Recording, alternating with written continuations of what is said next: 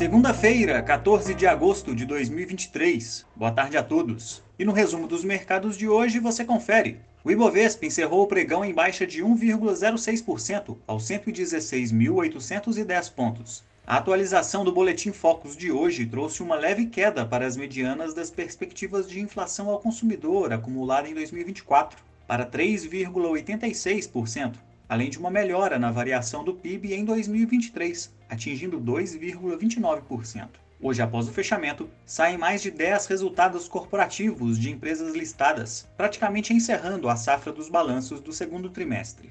Como outros destaques, as ações da M Dias Branco caíram 4,73% após a companhia apresentar uma redução de 6,7% no lucro líquido do segundo trimestre de 2023, na comparação com o mesmo período de 2022. Já as ações da Anima Educação recuaram 19,38% após o grupo divulgar um prejuízo ajustado na casa dos 50 milhões de reais entre abril e junho de 2023, duas vezes mais alto que no mesmo intervalo do ano anterior. O dólar à vista, às 17 horas, estava cotado a R$ 4,97, em alta de 1,25%.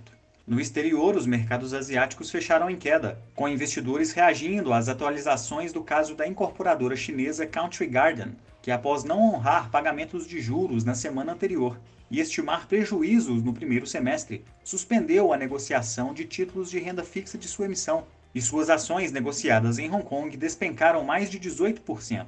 O caso segue gerando discussões sobre a saúde do setor imobiliário chinês. Por lá, o índice Xangai Composto caiu 0,34% e no Japão, o índice Nikkei recuou 1,27%.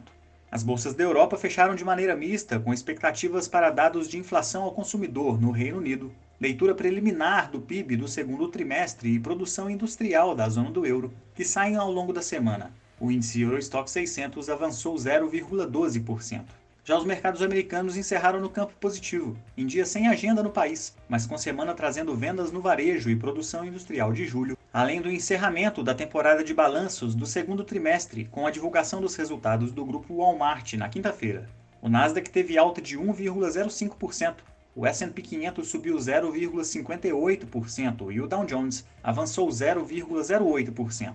Somos do time de estratégia de investimentos do BB e diariamente estaremos aqui para passar o resumo dos mercados. Uma ótima noite a todos e até a próxima.